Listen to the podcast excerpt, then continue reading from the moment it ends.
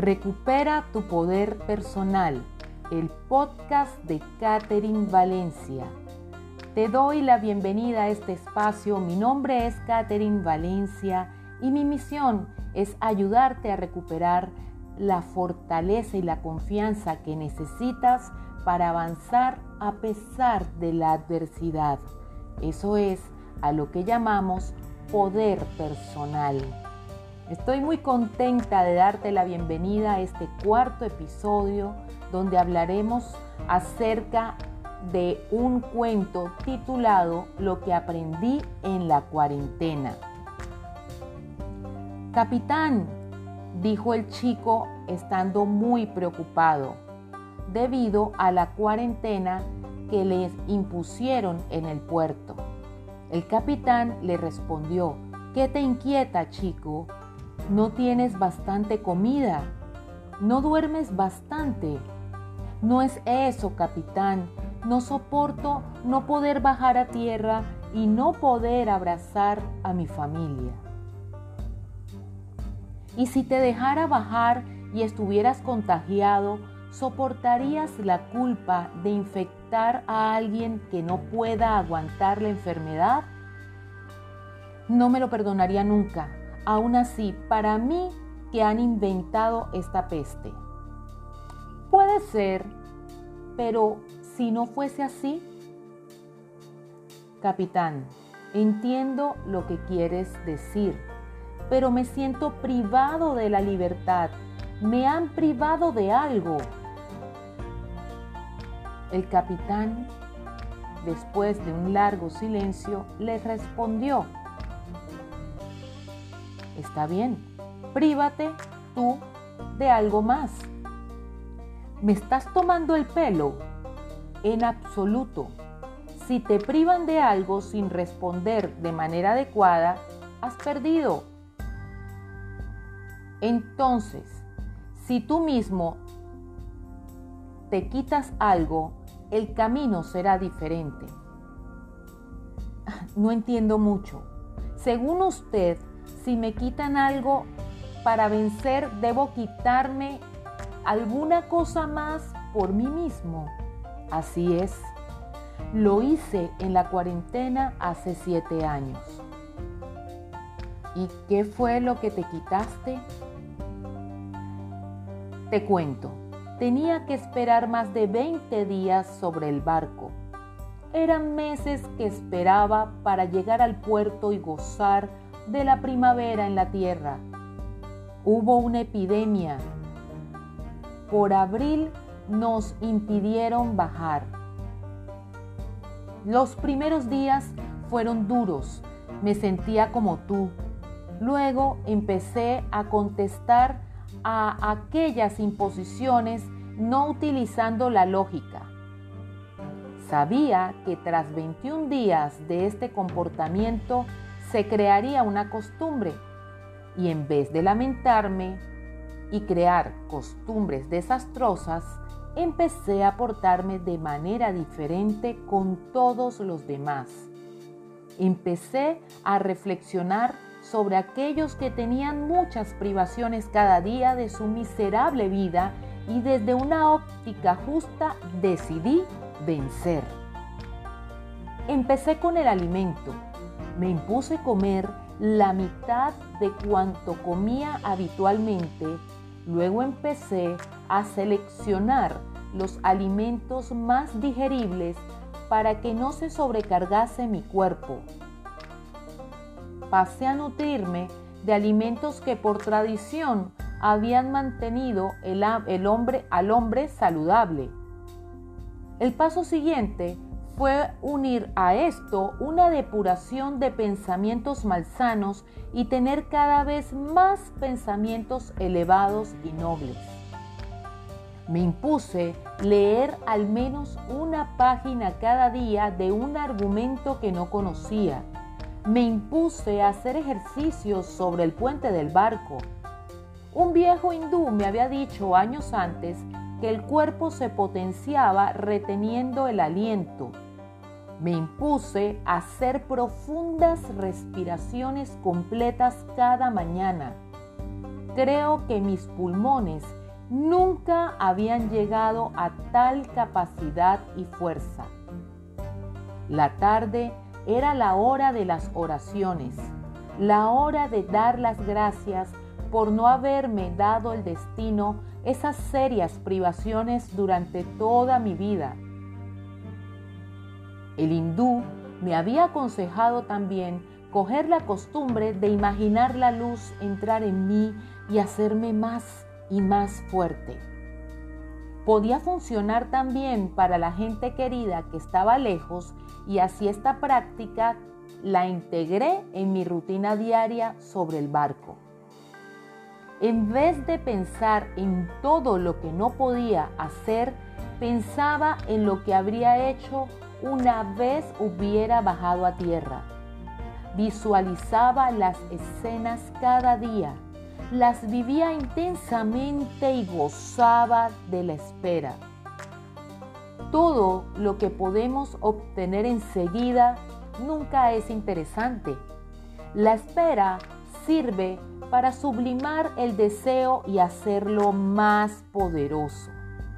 Me había privado de alimentos suculentos, de botellas de ron, de tacos y de otras de mis comidas favoritas. Me había privado de jugar a las cartas, de dormir mucho, del ocio, de pensar solo en lo que me habían quitado. ¡Wow!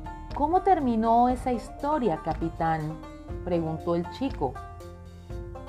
Adquirí todas aquellas costumbres nuevas. Me dejaron bajar después de mucho más tiempo del previsto. ¿Te privaron de la primavera entonces, capitán? Sí, aquel año me privaron de la primavera y de muchas cosas más pero yo había florecido igualmente, me había llevado la primavera dentro de mí y nadie nunca más habría podido quitármela.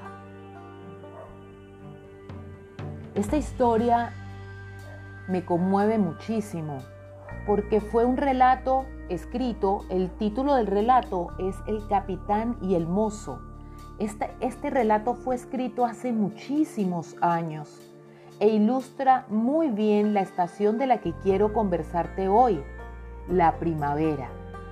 Sí, hoy te quiero hablar acerca de las primaveras. Muchas veces asociamos la primavera con todo lo bueno y colorido y de cierta manera es así. Pero yo quiero mostrarte algo bien interesante de cómo tú puedes crear las primaveras dentro de ti. En el episodio pasado, el cual te invito a visitar, te hablé acerca de los inviernos, de la tristeza, de la pérdida, pero también te comenté acerca de lo importante de apreciar las primaveras que se esconden detrás de los inviernos. La primavera es la llegada del sol, de la luz, de los colores, de las oportunidades. Espero que en este momento estés viviendo una primavera.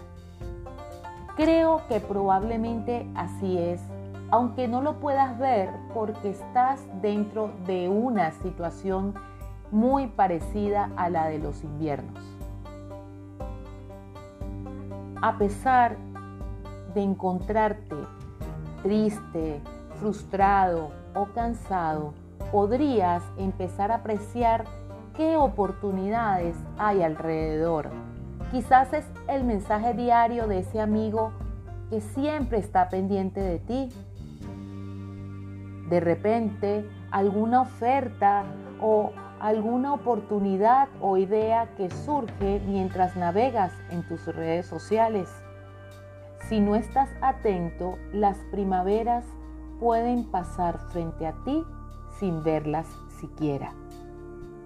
Si ahora sientes que estás en un momento de oportunidades, que todo está fluyendo, te cuento algo. Los inviernos van a volver porque así es la vida Las estaciones van una tras otra, independientemente de que quieras o no. Si estás disfrutando de una primavera, te felicito, pero voy a dejarte tres recomendaciones para que la puedas aprovechar mucho mejor. Número uno, aprovecha las oportunidades. No las dejes escapar como el agua entre las manos. No intentes ir detrás de todas al mismo tiempo. Enfócate en una a la vez. Número 2. Disfruta. Muchas personas trasladan el invierno a sus primaveras por quedarse en la nostalgia de lo que ya no es. Y comprendo que puede ser profundamente doloroso para ti, pero es necesario que veas que el sol está volviendo a brillar. No te pierdas las primaveras por quedarte en el pasado lamentando tus inviernos. Disfrútala. Date la oportunidad de ver las flores, de ver la luz, de apreciar los colores. Tienes derecho a disfrutar. Te lo mereces. Número 3. No te quedes acostado sobre las flores disfrutando de su aroma y viendo la luz del sol y los arcoíris toda la primavera, porque la primavera pasa. Y si no la aprovechas, probablemente experimentes las consecuencias sobre todo las consecuencias del arrepentimiento en el próximo invierno. Como dijo Jim Rohn, un sabio filósofo y mentor de negocios, el peso de las disciplinas pesa al menos onzas, pero el arrepentimiento pesa toneladas. Mantente activo, aprovecha tus primaveras y sigue avanzando hasta la próxima estación. Una de las mejores maneras de aprovechar las primaveras, esa claridad que tienes dentro de ti, es revisar tus proyectos, revisar tu propósito de vida, hacer ajustes, volver a conectar con la energía. Quizás el invierno te dejó demasiado golpeado o golpeada para ello tengo un regalo para ti. He preparado un material bellísimo, práctico, como un cuaderno que tú mismo puedes completar. Para conseguirlo, sígueme en Instagram en Caterine Valencia Coaching. Allí me escribes al privado y te enviaré esta guía titulada Tu pasión, tu misión. Me, encantará verte en Instagram, encontrarte, saludarte, darte la bienvenida. Porque independientemente de la estación o, de, o de lo que estés pasando en este momento, recuerda que tú puedes volver a volar.